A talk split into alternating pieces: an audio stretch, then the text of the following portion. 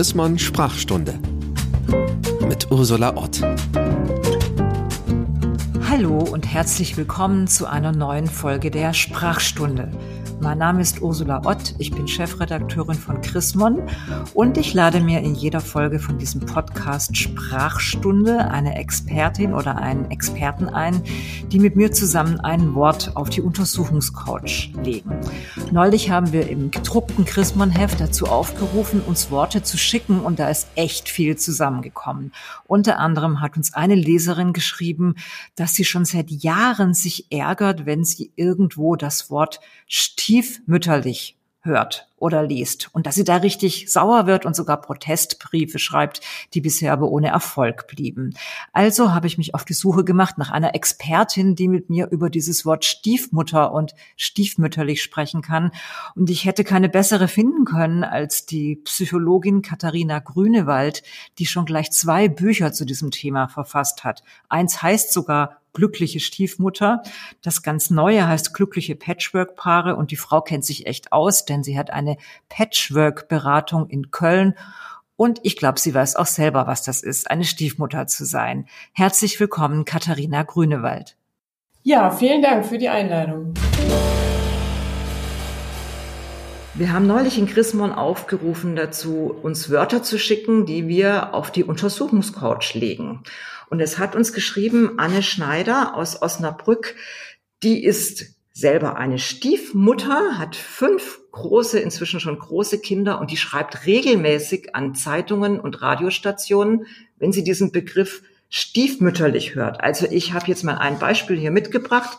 Die hat zum Beispiel an, äh, eine, an einen Radiosender geschrieben, dass sie sich ärgert, wenn dieser Radiosender sagt, äh, es war, glaube ich, Hallo Niedersachsen, die Sendung, und die haben gesagt, in einem Beitrag über die Gertrudenberger Höhlen, was es auch sein mag, irgendwas in Osnabrück, die Stadt Osnabrück gehe stiefmütterlich mit diesen Höhlen um. Und die Leserin schreibt an diesen Radiosender, hat denn die Märchenzeit mit der bösen Stiefmutter wieder begonnen? Liebe Frau Grünewald, Sie haben, Sie sind, darf ich das sagen, selber auch eine Patchwork-Mutter und Sie haben richtig schlaue Bücher geschrieben über Stiefmütter. Erstmal die Frage, verstehen Sie, dass Frau Schneider sich ärgert?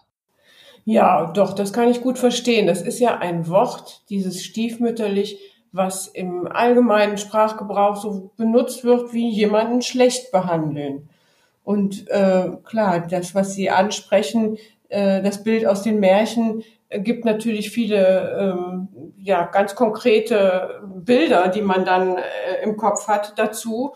Und wenn man selber dann Stiefmutter ist, dann will man natürlich nicht unbedingt mit so einer bösen Frau da irgendwie in Zusammenhang gebracht werden. Genau, böse Frau, das ist ja so ein bisschen aus dem Märchen, darauf kommen wir gleich. Jetzt gucken wir einmal, weil es ja ein Sprachpodcast ist, wo eigentlich dieses seltsame Wort herkommt. Äh, ich habe jetzt bei Wikipedia nachgeguckt. Wissen Sie es zufällig, wo das deutsche Wort Stiefmutter, wo das herkommt?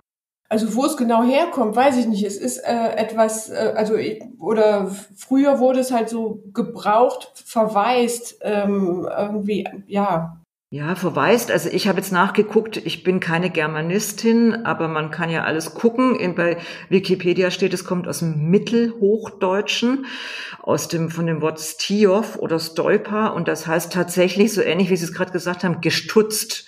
Und dann gibt's noch so, ein äh, so eine Konnotation von Stäub, auch Mittelhochdeutsch. Das heißt stoßen, schlagen, stumpf und Stock. Also ganz ehrlich, alles keine schönen Wörter. Ja, vor allen Dingen deutet es ja schon darauf hin, dass äh, also so wie früher auch die Stiefmutter in die Familien kam, wenn die Mutter gestorben ist. Dann war da ein, waren verwaiste Kinder da, weil die Männer früher äh, für die Kindererziehung überhaupt nicht äh, in Frage kam. Und dann kam eine Frau in die Familie, um sich um diese verwaisten Kinder zu kümmern. Und das war, glaube ich, ganz schön häufig, einfach weil die Müttersterblichkeit bis ins letzte Jahrhundert hinein wahnsinnig hoch war. Also die Situation gab es ganz schön oft, dass ein Mann, um die Kinder zu versorgen, eine neue Frau geheiratet hat und das war dann die Stiefmutter. Also als allererstes denke ich bei Stiefmüttern ehrlich gesagt an Märchen. Und ich weiß, dass Sie als Psychologin ja auch viel mit Bildern arbeiten. Äh, was, welches Märchen kommt Ihnen als erstes in den Sinn, wenn Sie an Stiefmütter denken? Ja, ich arbeite tatsächlich mit Märchen auch in meiner äh, Praxis und viel mit Stiefmüttern. Und äh, das Märchen, was ich am meisten gebrauche, ist eigentlich das Aschenputtelmärchen. Weil die Frauen, die Stiefmütter, die zu mir in die Praxis kommen, eigentlich mehr mir vorkommen wie das Aschenputtel. Und das ist auch dann so eine, Fra eine spannende Frage gewesen. Wie kann das denn sein? Da kommen jetzt die Stiefmütter, die sogenannten, und ähm, erscheinen da als Aschenputtel, also eigentlich als der Gegenpart. Und in der, äh, in der Therapie, in, in der Psychologie arbeite ich so mit den Märchen, dass die Märchen quasi komplette Bilder sind. Also man muss sich das vielleicht so vorstellen wie die äh, Wimmelbilder von Bruegel oder so, wo verschiedene Szenen des Märchens alle zu einem Bild gehören. Und insofern sind die Figuren eines Märchens alles innere Anteile und einer Persönlichkeit. Das heißt, das interessant. Mhm. Die, äh, die Stiefmutter, die vor mir sitzt, ist auch das Aschenputtel. Sie ist auch die, jetzt wenn wir beim Märchen bleiben, die, äh, die eifersüchtigen Schwestern oder aber die böse Stiefmutter. Das ist ein Anteil dieser, ähm, dieser Konstellation dann in, in, in der Person. Da ja gar nicht mehr alle Menschen die Grimms Märchen kennen, sagen Sie doch gerade mal kurz, worum es geht beim Aschenputtel.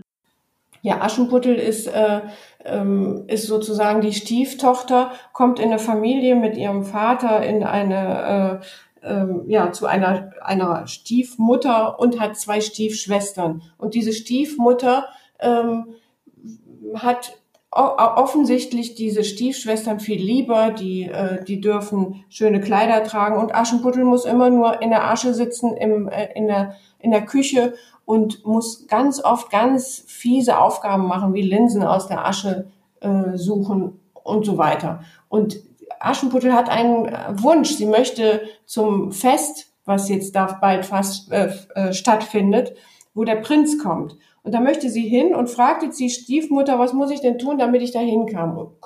Und die Stiefmutter sagt jetzt immer, ja, dann musst du ähm, diese Schüssel Linsen aus der Asche sortieren.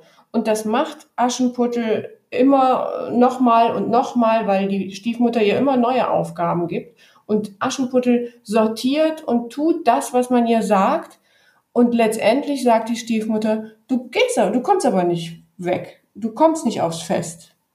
Und dann ist eine Szene, also das, diese Szenen kennen ganz viele immer, diese Ungerechtigkeit, dass da was gesagt wird und es nicht eingehalten wird. Und dann die nachfolgende Szene, die wird oft übersprungen, weil dann geht Aschenputtel zum Grab ihrer Mutter und weint. Zu ihrer leiblichen Mutter, zu der verstorbenen Mutter? Mhm. Und, aus, und das ist eine Schlüsselszene eigentlich im Märchen, weil durch diese Tränen Märchen haben ja auch immer viel mit Magie zu tun. Durch diese Tränen wächst ein Haselnussbaum von einem Haselstrauch, was der Vater ihr mal mitgebracht hat. Und aus diesem Baum kommen auf einmal die wunderschönsten Kleider.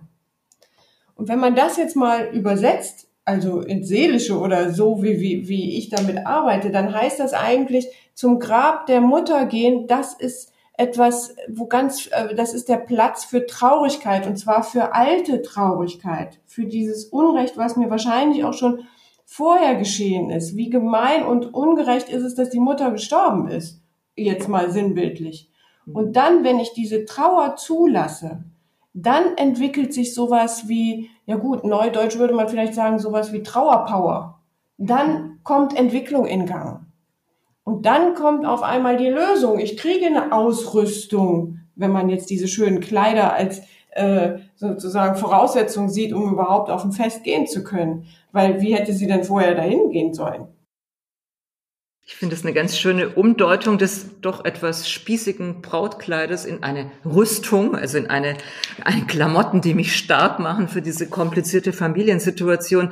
Ja, ich habe mir jetzt sofort ein Wort hier aufgeschrieben, ungerecht. Ist das so, dass sich die Stiefmütter oder wir sagen ja dann doch eher vielleicht Patchwork-Mütter, die bei Ihnen zu der Patchwork-Beratung kommen, denn Sie haben eine Beratungsstelle für Patchwork-Familien in Köln, fühlen die sich oft ungerecht behandelt? Ja, auf jeden Fall. Das Warum? ist eigentlich das äh, vorherrschende Gefühl. Es ist, äh, eine, eine Ungerechtigkeit und ich, ich benutze auch weiterhin eigentlich dieses Wort Stiefmutter, weil es sind schon so viele Versuche gemacht worden, dieses Wort in Bonusmama, Beutemama, ähm, ja, also so, sowas wie Vizemam, also das sind wirklich unterschiedliche Versuche, die gemacht worden sind, aber es hält sich eigentlich dieses Wort Stiefmutter. Und ich glaube, meine, äh, meine Erklärung dafür ist da, eigentlich aus so ein phänomenologischer, also weil dieses Verhalten der Stiefmütter und damit meine ich jetzt noch nicht mal so, dass man das unheimlich gut beobachten kann, dass da eine äh, Frau gemein zu einem Kind ist, wie im Märchen, sondern es ist eher, ähm, glaube ich, etwas, was sich innerlich so anfühlt, dass die Frauen mir ja selber erzählen, ich erschrecke mich ja selber davor, wenn ich auf einmal merke, ich weiß genau, äh, mein Stiefsohn mag gerne Erdbeerjoghurt und ich kaufe extra Kirschjoghurt. das sind was, dass man da, da in dem Moment, wo man es tut, erschreckt man vor sich selbst und denkt, Mann, bin ich eine fiese. Jetzt bin ich doch die böse, ja, die böse genau. Stiefmutter. Wie kommt man da raus? Ich weiß, dass wir jetzt keine Therapiestunde hier nachspielen können, aber aus dieser Situation, ich kaufe unterbewusst echt genau den fiesen Joghurt, den der nicht mag. Ja, genau. Das ist was, ähm, was, was unbewusst passiert, weil ich mich vorher so ungerecht behandelt fühle. Und äh, was häufig passiert, ich nenne das in meinem Buch Stiefmutterfalle, weil äh, es sind ja oftmals Frauen, die ähm, nicht wie früher nur in diesen äh, in die Familie kommen, um die Kinder zu versorgen, sondern sie sind in erster Linie die Geliebte ihres Mannes, ihres Geliebten. Und mhm. dann äh, macht man aus Liebe zum Mann, nimmt man eigentlich die Kinder mit dazu und versorgt die natürlich gut. Es ist sozusagen ein Liebesdienst, den man tut. Früher, wenn man nochmal 100 Jahre zurückgeht, dann war das nicht unbedingt ein Liebesdienst, sondern das waren wirtschaftliche Gründe, weshalb man da geheiratet hat und da in eine Familie gegangen ist, die halt gerade eine Frau brauchten, die sich um die Kinder kümmerten. Und äh, dieses heute ist es aber ein Liebesdienst. Und dann ist die Stiefmutter in dieser Situation und hat da diese Kinder an der Backe, sage ich mal, und erfährt dann, dass sie aber für diesen Liebesdienst überhaupt nicht die Liebe zurückbekommt. Von den Kindern? Ja, von den Kindern. Oder meinen Sie jetzt das Dankeschön von dem neuen Mann nicht bekommen? Ja, Was meinen Sie? also genau, also von den Kindern ein, eine Wertschätzung vom, vom äh, Geliebten, ein Dankeschön und eine ähm, besondere Anerkennung, wie auch immer. Das ist oftmals, ähm, bleibt das aus, weil es ja auch etwas, äh, und das jetzt meine ich jetzt in Anführungsstrichen, Selbstverständliches ist. Also wenn man jemanden liebt, dann kümmert man sich doch auch um ihn. So. Und dann, wenn die Kinder nun mal dazugehören, dann auch um die Kinder. Und als Frau, auch heute noch in unserer Gesellschaft, äh, in Familiendingen fühlen Frauen sich erstmal auch noch immer mal direkt viel mehr verantwortlich, das auch gut zu machen. Und viele Stiefmütter treten an in diesem, in diesem Konstrukt und wollen es richtig, richtig, richtig gut machen, weil sie ja gerade eben nicht diese böse Stiefmutter sein wollen. Und das ist eigentlich genau der Weg hinein in diese böse Stiefmutterfalle, weil man da so über die eigenen Grenzen geht. Also ich, äh, ich gucke gar nicht mehr, was will ich, was, wozu habe ich Lust, was möchte ich gerne kochen, sondern ich gehe davon aus, Kinder lieben Spaghetti Bolognese, also tue ich das, auch wenn ich, äh, mache ich das, koche ich das, auch wenn ich Vegetarierin bin oder wie auch immer. Ja, also ich gehe über meine Grenzen mhm. hinweg. Es klingt wahnsinnig anstrengend. Ja, ist es auch. Aber ich will es ja besonders gut machen. Und unbewusst, ganz oft sind es auch sehr ähm, intellektuelle, gut aufgeklärte Frauen, fürsorglich, äh, offen und äh, wohlgesonnen den Kindern gegenüber. Die wissen natürlich, die müssen nicht Danke sagen und so weiter. Aber unbewusst kommt dann der Punkt, wo man denkt, das ist so gemein. Ich stehe hier in der Küche, mach und tu und die probieren noch nicht mal. Das ist ja auch gemein. Also was macht man denn dann? Weil ein Dankeschön und eine Gerechtigkeit kann man ja schlecht einfordern. Was machen Sie dann, wenn eine Stiefmutter, die in Wahrheit ein Aschenputtel ist und äh, traurig in der Asche sitzt, vor Ihnen sitzt und sagt, Mensch, ich mache und tue und die äh, sind nur, die, da kommt kein Danke zurück und keine Liebe zurück. Was macht man dann als Stiefmutter? Ja, da, dann fängt nämlich, ähm, also in meinem Buch, das, ähm, das zentrale Prinzip ist, äh, ist das Selbstfürsorgeprinzip. Und da bin ich dann auch, gehe ich durchs Buch und führe eigentlich oder definiere eigentlich die Stiefmütterlichkeit im Laufe des Buches um in ein, äh, in ein äh, eine Selbstfürsorgeprinzip. Also eine Stiefmutter ist, äh, bedeutet äh, quasi einen klaren Blick zu haben auf diese Dinge. Oftmals sind Stiefmütter wirklich richtig gut darin zu erkennen, was da schief läuft, was das Kind braucht, was der Vater braucht, wie die, weil es, weil sie ein, einfach diese kritische Distanz hat und nicht aus Liebe blind ist, wie die Eltern oft.